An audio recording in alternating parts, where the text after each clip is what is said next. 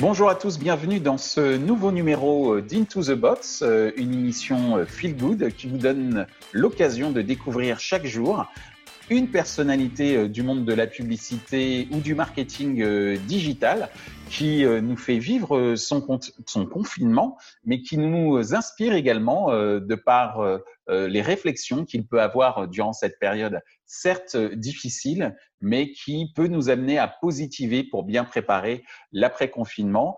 Et aujourd'hui, j'ai la joie, la chance de recevoir, et il nous reçoit également chez lui, Jean-Philippe Cast, qui est donc le directeur général France de Show Heroes.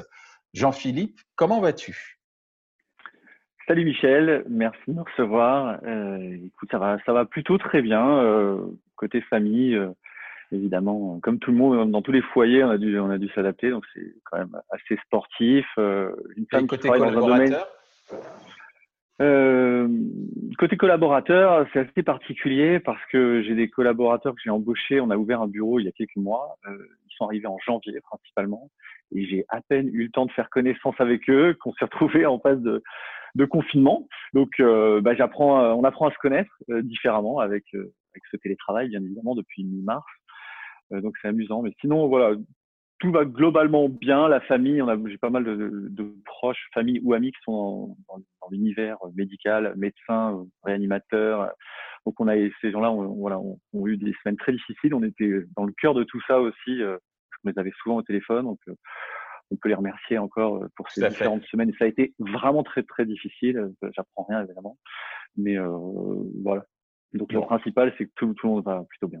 Donc tout va bien pour toi du côté euh, de la famille. Tu as euh, également euh, évoqué tes collaboratrices, collaborateurs qui se sont organisés, qui sont tout nouveaux hein, pour toi, puisque comme tu l'as dit, le bureau France est ouvert depuis très peu de temps. Alors justement, durant ce confinement, Comment tu t'es organisé d'un point de vue opérationnel pour continuer à, développer l'activité de Show Heroes Mais avant de répondre à cette question-là, déjà, première, autre question, avant de répondre à, ton adaptation, l'autre question, c'est surtout, peux-tu nous présenter ce qu'est Show Heroes? Oui, donc Show Heroes, on est un nouvel acteur en France depuis quelques mois. J'ai ouvert le bureau français officiellement en janvier, il y a trois mois, donc nouvel acteur. Mais on est né, société qui est née à, à Berlin il y a quatre ans, moins de quatre ans.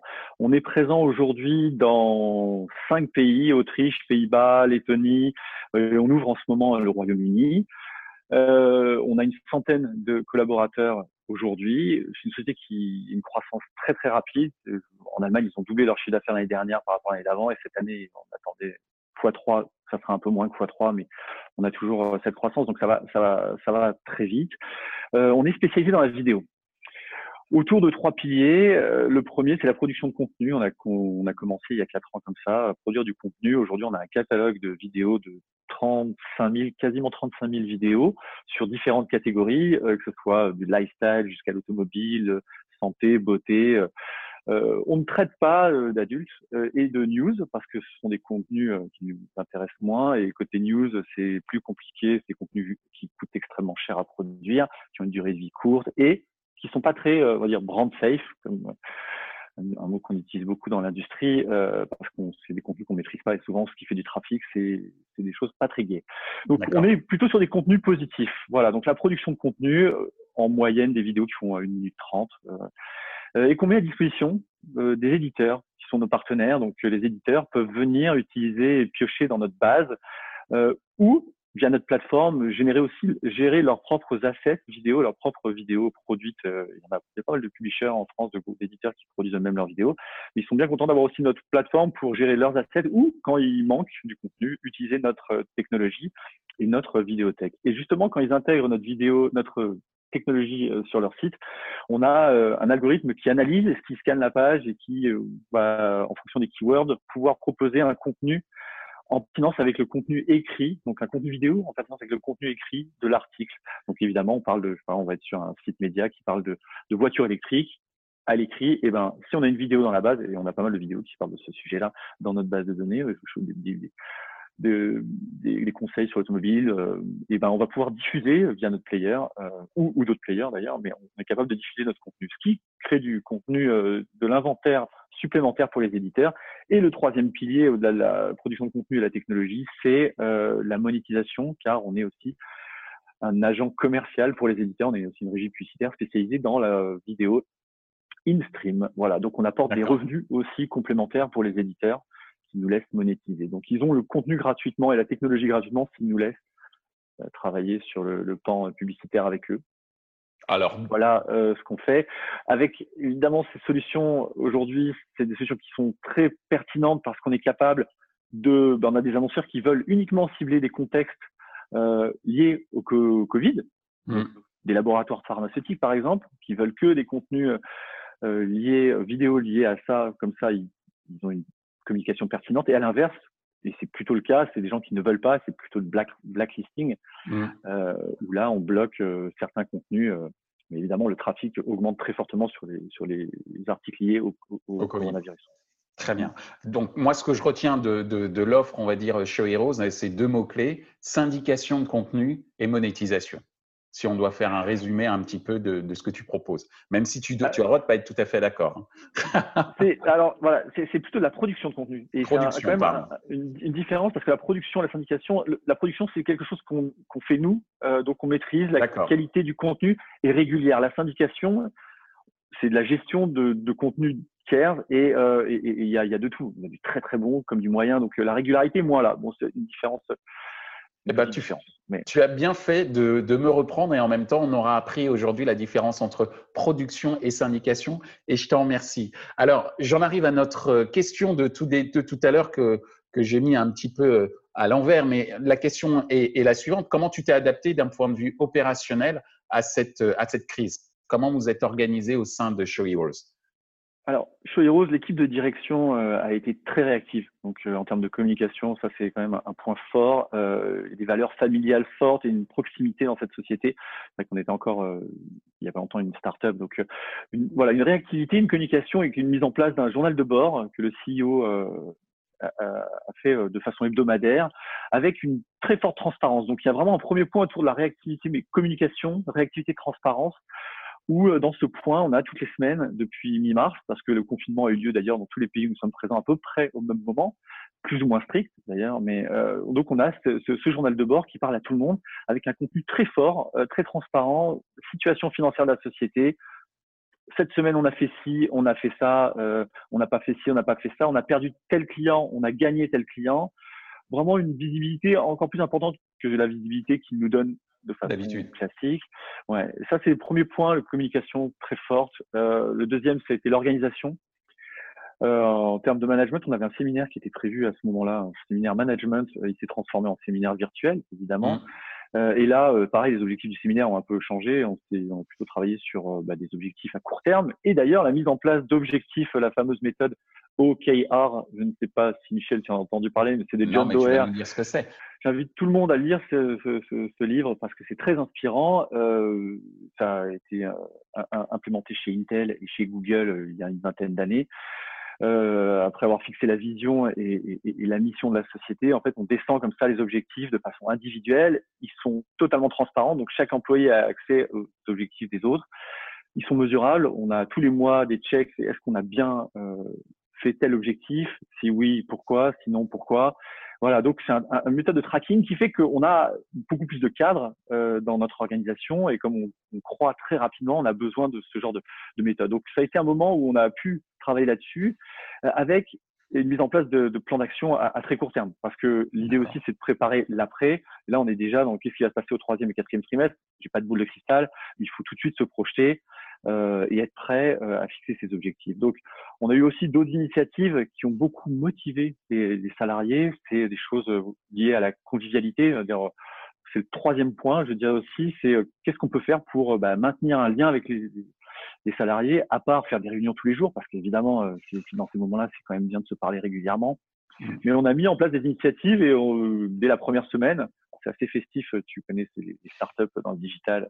Donc, on a mis en place les, les apéros, les after work, euh, euh, qui était la mode dès le départ. Euh, et on a ajouté une initiative d'ailleurs française dans l'équipe j'en suis assez fier, on a mis en place des blind tests en interne. Et, et ça, c'est voilà. Donc c'est le deuxième à m'en parler des blind tests. Je veux venir hein, la prochaine fois. Je suis incollable. Hein. Ah ben avec plaisir, on va en faire aussi pour. Alors, ça marche tellement bien qu'au début c'était bon la première on a essuyé les pots cassés, euh, mais on a, on, là, on, on, les fait par département. Donc, sales, commercial, marketing, RH, finance. Donc, on fait, parce que quand il y a trop de monde dans le blind test, c'est compliqué à gérer. C'est le brouhaha, c'est compliqué à gérer. Et ça marche tellement bien, euh, on a trouvé une petite formule très simple et qui marche très bien, qu'on a lancé euh, au niveau des agences. Donc en ce moment, et ce soir, on a deux blind tests avec deux agences. On fait un contest en agence. Et là, c'est pareil, c'est entre. C'est bien ça. C'est-à-dire tu mets à contribution non plus seulement euh, les collaborateurs, mais également tes clients et partenaires. Exactement. Et, bah, là, l'idée, c'est de faire une finale interagence après le confinement, s'il a lieu pas avant la fin d'année idéalement. Mais euh, et oui, et, et, on est en train de travailler sur une autre idée parce que bah, la musique, c'est quelque chose que j'adore particulièrement. Et comme toi, toi, je, sais que tu chantes très bien. Ça, non. Ça, se sait. non. Pas que on a dit test, on n'a pas dit karaoké. Hein. ah, mais je pense que karaoké, c'est très fort. J'ai entendu, la prochaine entendu que tu étais bon chanteur. Peut-être. Mais le karaoké, c'est plus compliqué à mettre en place. Alors justement, je vois, hein, moi, ce que je retiens dans ce que tu as évoqué, cette notion de journal de bord, cette notion d'organisation très cadrée à travers des méthodologies qui ont été éprouvées par Google et Intel, et puis cette notion de convivialité entre euh, les euh, euh, collaborateurs, mais également avec les partenaires qui s'y adonnent avec plaisir. Donc, c'est plutôt pas mal. Tu as évoqué justement le fait que tu n'avais pas forcément de boule de cristal pour l'avenir, mais quand même, est-ce que ce que tu vois te donne des idées ou des... Est-ce que tu pourrais donner des conseils, même si c'est compliqué, hein, donner des conseils sur ta vision de comment bien préparer l'après-confinement? Alors, ce que, je vois en termes de résultats par rapport à ce qu'on a fait depuis un mois et demi, euh, c'est que c'est très positif, qu'on a une bonne motivation. Je pense que on a ajouté encore plus de bienveillance. C'est un mot euh, qui me plaît beaucoup et parce qu'on apprend à se connaître différemment, on apprend à, à, voilà, être solidaire, à avoir des news, à, gérer aussi bah, des émotions. Donc en termes de management, euh, je pense qu'il ce lien qui s'est resserré au sein de, en tout cas de mon équipe, même au sein de toute la société, mais moi je parle plus facilement de mon équipe en France. Euh, voilà, je pense qu'il est important et qu'il faut qu'on le conserve. Donc euh, après le confinement, je pense que cette régularité, cette fréquence, euh, euh, des initiatives aussi un peu fun, rajouter des voilà du encore plus de convivialité, c'est important parce que on dit, on disait déjà avant qu'on sauvait pas des vies. On a vu qui sauvait vraiment des vies depuis un mois. Euh, ce sont, bah, c'est pas nous. Nous, oui, notre, job a du sens. On fait vivre un écosystème, on fait vivre nos familles, ça a du sens. Mais faut, faut, voilà, il y a une prise de recul. je pense qu'on aura beaucoup appris. Il faut garder le positif dans tout ça et gérer ses émotions et voilà continuer à être euh, à, être proche et progressif sur le retour à la vie normale. Parce que si on cherche euh, le jour d'avant euh, pour le jour d'après pas sûr qu'il arrive avant quelques temps. Euh, peut-être que notre vie va vraiment changer euh, donc là on ne sait pas je, chose que je maîtrise pas. Mais ce qui est sûr c'est de garder toutes ces choses positives euh, qu'on aura vécues qu'on aura mises en place pendant cette période de confinement donc cette bienveillance, le mot-clé euh, qui est important euh, pour toi et pour tout le monde d'ailleurs, euh, qui a été mise en pratique à travers ces différentes initiatives que vous avez eues chez vous en interne, ton conseil, ce serait de continuer à avoir cette bienveillance au-delà pour continuer à créer aussi de la confiance qui ferait que le business pourrait repartir de manière un petit peu plus euh, rapide, puisqu'effectivement, sans confiance, euh, il n'y a pas de business. Ça, c'est clair. Il y a un autre mot que tu as utilisé qui me paraît très intéressant et très important, c'est le mot émotion. Euh, et on en arrive donc à notre dernière question, et qui fait souvent appel d'ailleurs à ce mot-clé, émotion. Quelles sont les choses que tu as vues, entendues, qui t'ont inspiré ou lu et qui t'ont inspiré ces, derniers temps pour bien vivre ce confinement et peut-être bien préparer cet après-confinement dont on parle depuis tout à l'heure. Euh, bah, Pour rester sur la musique, euh, bah, on a vu beaucoup d'artistes faire des lives, euh, se retrouver chez eux avec moins de moyens que lors de grands concerts, mais d'une simplicité et, créer des émotions en lien avec avec le, spectateur. Et, moi, ça m'a fait cet effet-là assez rapidement avec euh, Mathieu Chédid, euh, que je connaissais un peu. Je, suis même allé à son, concert il y a un an Euh, et, ce mec est, ce mec est un génie, quoi. Il est humble. Vraiment, j'adore et il en a fait plein. Et on sent qu'il a envie de donner. Il a envie de donner à tout le monde. Alors aux soignants, il a fait aussi des concerts pour les soignants, mais pas que. Et j'ai voilà, j'ai beaucoup apprécié euh, ça, euh, être dans son salon.